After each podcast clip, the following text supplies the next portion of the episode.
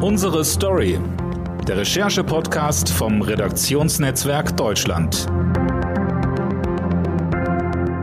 Nieder mit Xi, nieder mit der KP. Solche Rufe und Plakate waren bis vor kurzem undenkbar in China. Staats- und Parteichef Xi Jinping hat sich hier erst im Oktober die lebenslange Macht über das Land gesichert und die Menschen aufgrund der strikten Null-Covid-Politik immer wieder in ihren Wohnungen oder in ihren Arbeitsplätzen eingesperrt. Teilweise wochenlang. Ein strikter Sicherheitsapparat und die harte Zensur haben so gut wie keinen zivilen Protest in China möglich gemacht. Doch es regt sich Widerstand in der Zivilbevölkerung. Die Menschen in China gehen auf die Straße und protestieren. Gegen Xi, gegen die Partei und gegen die Null-Covid-Politik. Doch was sind die Auslöser und welche Folgen haben die Proteste? Darüber sprechen wir in einer neuen Folge von Unsere Story. Mein Name ist Dennis Pützig und zu Gast ist der RND Asien-Korrespondent Fabian Kretschmer. Hallo Fabian. Hallo aus Peking. Fabian, ich habe es in der Anmoderation schon gesagt, dass die Menschen in China offen den Rücktritt von Staatschef Xi Jinping gefordert haben. Das war ja bis vor kurzem, wie ich gesagt habe, noch völlig undenkbar. Wie sehr hat dich das als, als Beobachter überrascht?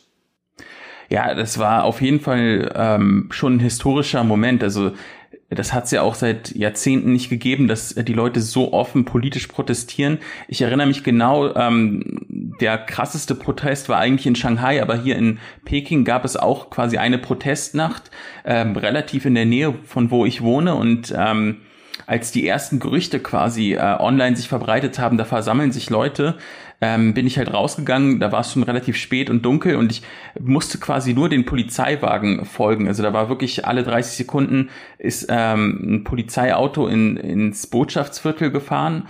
Und ähm, äh, ja, also es ist so ungefähr zehn Minuten Fußmarsch äh, entfernt von meiner Wohnung und als ich dort angekommen bin, waren ähm, also Hunderte sahen aus, vielleicht auch über tausend, also wirklich viele Menschen, quasi bis äh, ein Menschenmeer bis zur äh, anderen Straßenseite. Und die haben halt wirklich hochgradig politische Slogans gerufen und das teilweise auch ähm, ohne Maske im Gesicht. Und selbst wenn die eine Maske getragen hätten, da waren so viele ähm, Polizisten, Überwachungskameras, also niemand ist dort anonym in dieser Masse. Und dieser Mut hat mich auf jeden Fall ziemlich überrascht und auch emotional bewegt. Erklär doch bitte mal, was die Proteste jetzt eigentlich ausgelöst hat.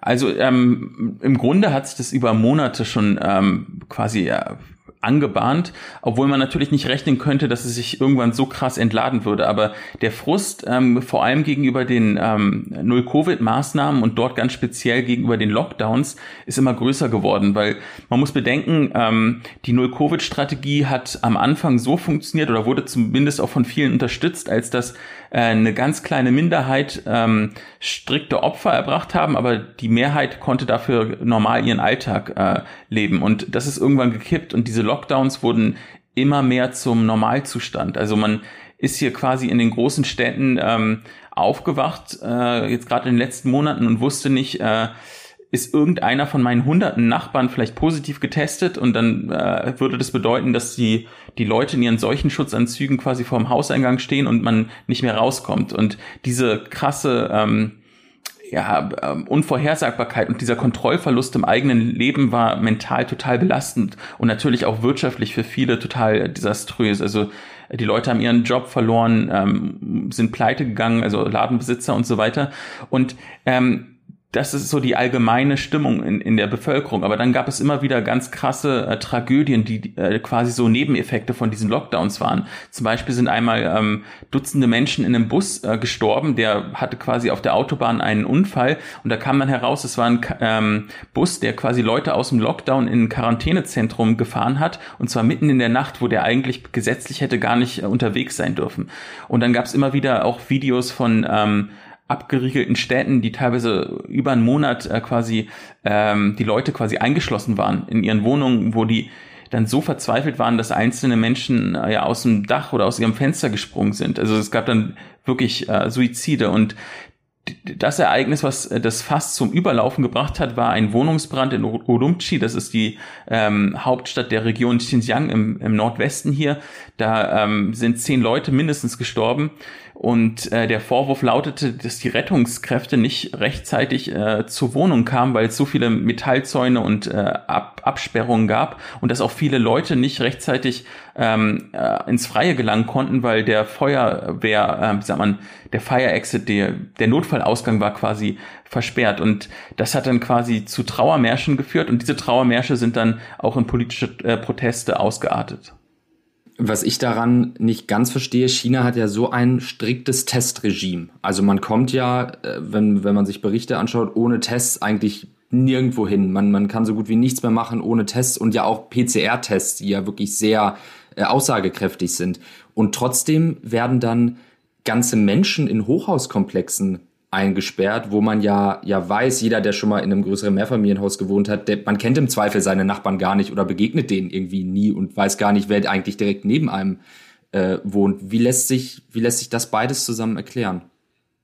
Ja, also ähm, Omikron ist ja hochinfektiös und hier in äh, war quasi Null Covid so radikal, dass man gesagt hat, okay, die Chance, dass sich jemand in einem Hochhaus äh, beim Nachbarn ansteckt, auch wenn die sich gar nicht äh, physisch treffen, ist zwar extrem gering, also wirklich statistisch äh, äh, ja eine Promillezahl, aber allein dieses diese geringe Prozentzahl hat ausgereicht, dass die ähm, Leute ähm, diese Maßnahmen gerechtfertigt haben. Also die Behörden, haben trotzdem abgeriegelt, weil sie wussten, in ein von 100.000 Fällen kann es trotzdem zum, zur Ansteckung kommen. Und wenn es äh, zu dieser Ansteckung kommt, dann ist das Risiko so groß, dass wir dann vielleicht die ganze Region irgendwann ähm, äh, im Lockdown haben und die wirtschaftlichen Kosten werden so hoch. Und deswegen war diese Angst vor einer Ausbreitung des Virus so riesig, dass man gesagt hat, äh, teilweise ähm, ja, wenn, selbst wenn ihr das Trinkwasser äh, ähm, benutzt, äh, desinfiziertes Feuer etc. Also es gab quasi richtig so eine Paranoia, dass, dass sich das Virus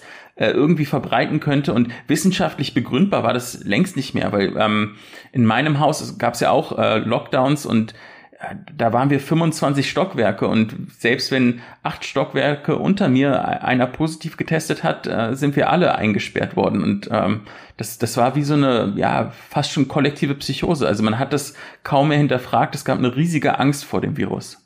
Wie hat der, der Sicherheitsapparat und wird die Zensur jetzt auf die Proteste, die im Anschluss an den Wohnungsbrand, den du beschrieben hast, ähm, so stark geworden sind? Wie wurde darauf reagiert? Ja, das lässt sich gar nicht so vereinheitlichend äh, beantworten. Hier in Peking zum Beispiel ist es ruhig geblieben. Da habe ich keine Verhaftungen gesehen und ähm, zumindest an dem Abend nicht in Shanghai, wo die Leute auch wirklich äh, speziell gegen Xi Jinping äh, Slogans gerufen haben, da gab es auch Verhaftungen noch am selben Abend. Was aber auf jeden Fall passiert ist, dass ähm, rückwirkend ähm, viele Leute ausgeforscht worden sind und ähm, entweder einschüchternde Anrufe bekommen haben, äh, teilweise auch bei Polizeiverhören waren und im schlimmsten Fall verschwunden sind. Also man weiß, dass die Führer, also die Leute zum Beispiel, die ähm, als Erste auf die Straße gegangen sind oder die wirklich äh, politischsten Slogans gerufen haben, die sind teilweise ähm, ja verschwunden, mutmaßlich in Haft. Und äh, das ist schon ein sehr hoher Preis, den die Leute gezahlt haben. Und äh, was man auf jeden Fall gesehen hat, dass die Polizeipräsenz, die ist teilweise in Peking immer noch erhöht, ähm, obwohl es jetzt schon längere Zeit keine Proteste mehr gegeben hat. Und ja, es gab eine riesige Einschüchterung. Äh, das Land oder der Staat, besser gesagt, hat jetzt angekündigt, dass es Lockerungen bei der Null-Covid-Politik geben soll. Ist das sozusagen ein Entgegenkommen den Demonstranten gegenüber? Also wurden die Forderungen gehört?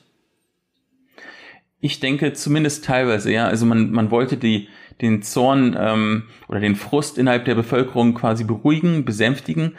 Und das hat, glaube ich, auch teilweise geklappt. Aber man muss bedenken, die ähm, politischen Forderungen, da gibt es keinen Kompromiss, aber bei den Forderungen nach dem Ende der Lockdowns, das wurde erhöht, äh, erhört und ähm, der Wandel ist ähm, krass. Also innerhalb von wenigen Tagen hat auf einmal die Staatspresse die, die Gefahren von dem Virus extrem ja, übertrieben hat, meiner Meinung nach. Jetzt ähm, sagen die, das ist nur eine Grippe und so weiter, also äh, verharmlosen das Virus eigentlich. Und das ist innerhalb von wenigen Tagen passiert. Ähm, es gibt keine Lockdowns in dem Sinn mehr, also keine flächendeckenden Lockdowns. Äh, wenn man sich in, beispielsweise jetzt mit dem Virus infiziert äh, und milde Symptome hat, kann man einfach zu Hause bleiben. Das war vorher auch nicht so. Man, man, also jeder wurde quasi in ein Quarantänezentrum transferiert. Und ähm, derzeit sind die Zahlen zwar offiziell gehen die nach unten, aber das ist total absurd. Also ich kenne mittlerweile in Peking extrem viele Leute, die jetzt gerade, äh, wo wir uns unterhalten, äh, positiv getestet sind, die Symptome haben und die, ohne dass sie es bei den Behörden gemeldet haben, sich äh, zu Hause auskurieren. Und das war bis vor zwei Wochen äh, nicht der Fall. Also ich kannte äh, keine einzige Person in China, die sich überhaupt mit dem Virus infiziert hat hier im Land. Das war eine ganz ähm, abstrakte Gefahr und mittlerweile ist das Virus äh, im Alltag und unter uns, auch wenn sich das in den offiziellen Zahlen nicht äh, widerspiegelt. Und trotzdem gibt es keine Lockdowns mehr und die Geschäfte sind wieder auf, die Bars sind wieder auf. Das heißt, es ist ein kompletter Paradigmenwechsel, der eingetreten ist. Da lauert ja äh, in deiner Antwort schon eine ziemlich unterschätzte Gefahr. Ähm, denn während auf der einen Seite jetzt die Weltwirtschaft natürlich Freudensprünge macht aufgrund der Lockerungen im Land, denn auch äh, internationale Lieferketten waren ja von den Lockdowns immer wieder äh, betroffen, wenn einfach mal ein Hafen oder eine ganze Firmenkomplex komplett abgeriegelt wurde. Ähm, ist es ja auch so in China, dass es eine sehr niedrige Impfquote gibt und viele Menschen einfach eben noch sich noch nie mit Corona infiziert haben. Was könnte China jetzt mit Blick auf Corona drohen, gerade so auf den, den nahenden Winter hin. Ja, ich, ich muss dich bei einem Punkt korrigieren. Also die Impfrate okay. generell ist eigentlich gar nicht so ähm, niedrig, aber ähm, was sehr niedrig ist, ist die Impfrate unter den Senioren. Also die, die mhm. älteren Personen über 80, äh, von denen sind äh, derzeit 40 Prozent nur geboostert. Und bei den chinesischen Impfstoffen, das sind die einzigen, die hier zugelassen sind, braucht es mindestens drei Dosen, damit die eine Wirkung haben. Ja, also die sind nicht so sonderlich effizient. Und ähm, also gerade die gefährdeten Gruppen, in der Bevölkerung sind deutlich zu wenig geimpft. Es wird jetzt quasi in einer Impfkampagne versucht auszumerzen, aber es ist ja, also kommt relativ spät, ne? Ähm, und die Gefahr ist natürlich, dass es zu Millionen Toten kommt. Es gibt ja solche äh, Prognosen, Modellrechnungen und ähm, die gehen allesamt von mindestens einer Million Tote aus ähm, ähm, bis zu über zwei Millionen Toten. Und äh, das hängt natürlich jetzt stark davon ab, äh, inwiefern gerade die älteren Leute hier quasi geimpft werden, weil es gibt eine Impfskepsis unter den älteren Leuten, die ähm, vertrauen oftmals äh, so traditioneller chinesischer Medizin und ähm, haben den, den Impfstoffen nicht so vertraut. Das war auch ein Fehler, dass man hier quasi am Anfang ähm, äh, die jüngeren Menschen geimpft hat und die älteren erstmal außen vor gelassen hat. Deswegen hat sich da so, eine, so ein Misstrauen entwickelt. Und viele sagen sich auch, okay, wir gehen ja eh nicht raus, also wir sind ab und zu mal auf dem Markt, aber eigentlich ähm, ist das Risiko ja gar nicht so groß und das Risiko war auch nicht groß, sich anzustecken, weil Null Covid ja wirklich dafür gesorgt hat, dass man ähm, bis vor kurzem eigentlich kein Ansteckungsrisiko hat und jetzt ändert sich das drastisch. Ich hoffe, dass sich viele Leute impfen lassen. Wenn nicht, dann ist es hier eine äh, gesundheitspolitische Tragödie. Und vielleicht noch ganz kurz, ähm, dieser radikale Wechsel äh, von Null Covid bis Leben mit dem Virus wirkt, ähm, zumindest ist es mein erster Eindruck, relativ äh, chaotisch. Und einerseits begrüße ich zwar, dass wir jetzt endlich ähm, ja diese Paranoia nicht mehr haben gegenüber dem Virus, dass ähm, diese Lockdowns aufhören und wir endlich mal durchatmen können. Andererseits ähm, habe ich auf jeden Fall auch Angst vor den nächsten Wochen, weil ähm, die Rasanz, mit der sich das Virus hier ausbreitet und die äh, teilweise auch Ahnungslosigkeit innerhalb der Bevölkerung, die jetzt alles neu erlernen muss. Also zum Beispiel, wie mache ich überhaupt einen Selbsttest? Wie ähm, gehe ich damit um, wenn ich äh, infiziert bin? Oder wie verhalte ich mich gegenüber anderen? Wie schätze ich das Risiko ein? Diese Dinge, die man in Europa äh, 2020 über Monate hinweg erlernt hat, muss man jetzt hier quasi ähm, auch irgendwie auf die Kette kriegen. Und das ist ein Prozess, der äh, einerseits spannend ist, aber auch ein bisschen besorgniserregend. Kann der jetzt eingeschlagene Weg der chinesischen Regierung dann überhaupt funktionieren? Oder ist das jetzt mehr ein, äh, ja, ein Versuch, einfach die Proteste schnell niederzuschlagen? Und ähm, eigentlich muss es dann innerhalb von ein paar Wochen wieder deutliche Verschärfung geben, weil eben die, die äh, Infektionszahlen so rasant explodieren? Ja, also dieser den Weg, den wir jetzt eingeschlagen haben, der ist ähm, unumkehrbar, denn ähm, Null Covid hat nur äh, funktioniert, weil es hier nie einen wirklich flächendeckenden ähm, Ausbruch gab, äh, bis auf äh, Anfang 2020, als in Wuhan, also die umliegende Provinz Hubei, ähm, dann auch komplett abgeriegelt wurde. Ja?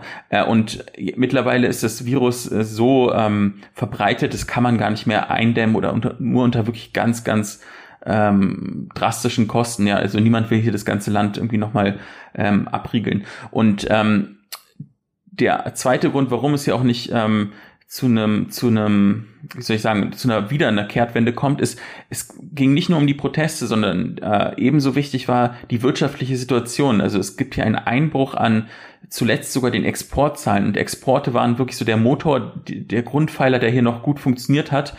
Selbst das ist jetzt eingebrochen. Also die Leute sind wirklich ähm, ähm, oftmals in einer existenziellen Krise. Von daher hätte man diese Strategie ohnehin nicht länger ähm, aufrechterhalten können. Ich glaube, die Staatsführung hätte sich gewünscht, dass man im Frühling ähm, öffnet. Ähm, da wäre auf jeden Fall ein günstigerer Zeitpunkt, jetzt epidemiologisch. Aber ähm, nee, also von daher da, da müssen die jetzt durch, die Chinesen, und äh, man muss denen schon zugute halten, sie haben geschafft, quasi die, die Delta-Welle oder frühere Wellen äh, zu überstehen, ohne ähm, oder fast ohne Virustote, ähm, zu einem Zeitpunkt, wo in Europa oder auch, auch generell im Rest der Welt äh, es noch keine Impfstoffe gab. Von daher kann man sagen, dass es damals zumindest einen Erfolg gab, den man sich als auch nicht nehmen lassen kann. Aber ähm, gleichzeitig hat man jetzt eine riesige Corona-Welle, äh, die auf eine Bevölkerung trifft, die ähm, keine ausreichende Immunität entwickelt hat. Wie werden denn die, ähm, die Öffnungen jetzt begleitet? Also du hast schon gesagt, die Staatspresse spielt das Virus jetzt eher herunter, was natürlich eigentlich auch der falsche Weg ist, da es ja nach wie vor gefährlich ist. Gibt es denn jetzt Informationskampagnen der Regierung? Wird zum Impfen aufgerufen? Ähm, um da einfach einen gewissen Schutz aufzubauen?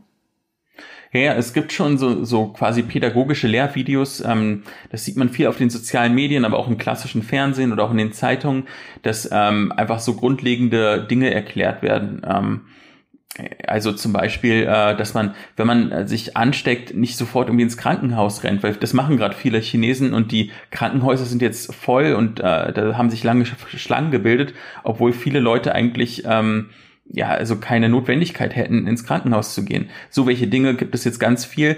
Und ähm, bei der Propaganda ist es äh, so, dass äh, die wirklich äh, von einem Tag auf den anderen aufhören mit ihrem ganzen Narrativ. Es hieß wirklich bis vor wenigen Wochen, äh, der Rest der Welt versinkt im Covid-Chaos, während ähm, China dank seiner Null-Covid-Politik als äh, einziges Land der Welt ähm, Menschenleben schützt.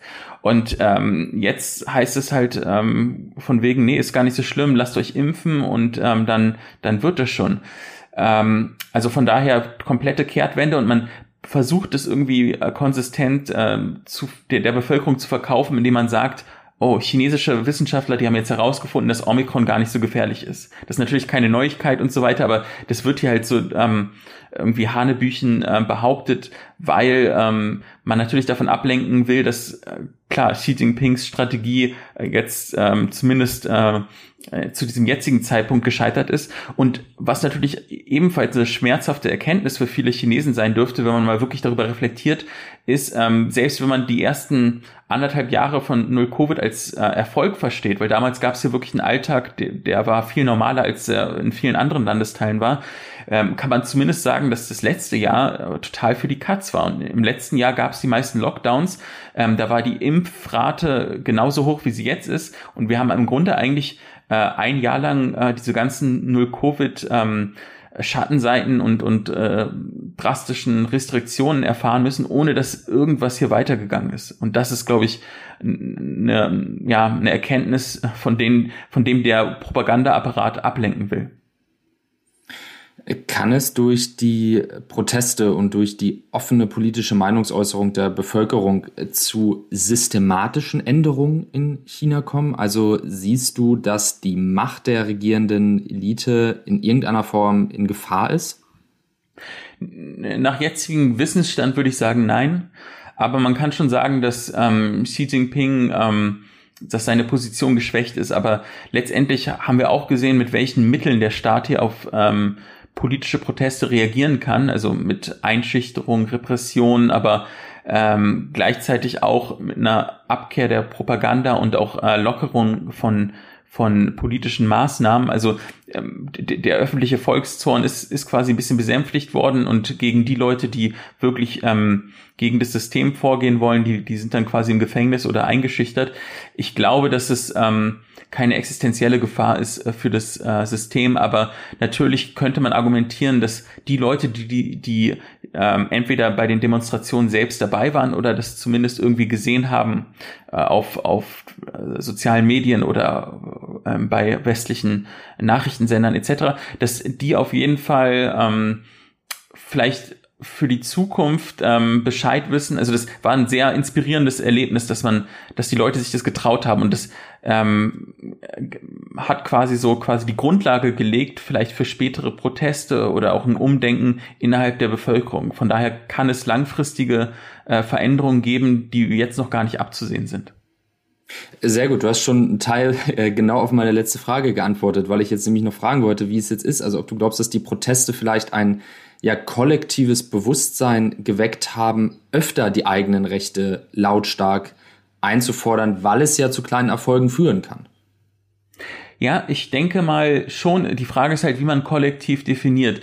Denn ähm, es gab zwar Dutzende Proteste hier, aber ich will jetzt nicht den Eindruck erwecken lassen, dass es eine komplette Massenbewegung war, die ähm, es, es waren vorwiegend ähm, junge Menschen, also Studierende oder Leute, die so Ende 20, Anfang 30 waren, äh, hauptsächlich urban, es war in den Städten, das waren ähm, Leute, die äh, stärker gebildet sind als der Durchschnitt, die auch ein bisschen äh, elitärer sind. Ähm, es waren jetzt nicht so die, die breiten Massen. Also wären jetzt zum Beispiel die äh, Arbeiter auch auf die Straße gegangen oder auch die älteren Bevölkerungsschichten, dann sähe es natürlich noch ganz anders aus. Aber ich denke, unter den Leuten in den, in den jungen Städten, die auch relativ international aufgewachsen sind etc., für die war das sicher ein sehr prägendes äh, Erlebnis und das wird auch zu einer Veränderung in gewisser Hinsicht führen, weil man das erste Mal gesehen hat unter Xi Jinping, ähm, das, was eigentlich undenkbar war, nämlich dass man auf die Straße geht und äh, Veränderungen einfordert, das konnten die machen. Allerdings, und das auch wirklich mit dem Zusatz,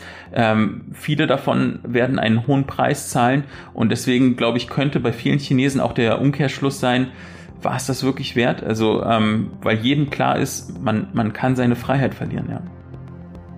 Einschätzungen zu den Protesten und der Lockerung der Null-Covid-Politik in China vom RND-Asien-Korrespondenten Fabian Kretschmer. Vielen Dank, Fabian. Sehr gerne. Und vielen Dank Ihnen fürs Zuhören. Bis nächste Woche. Tschüss.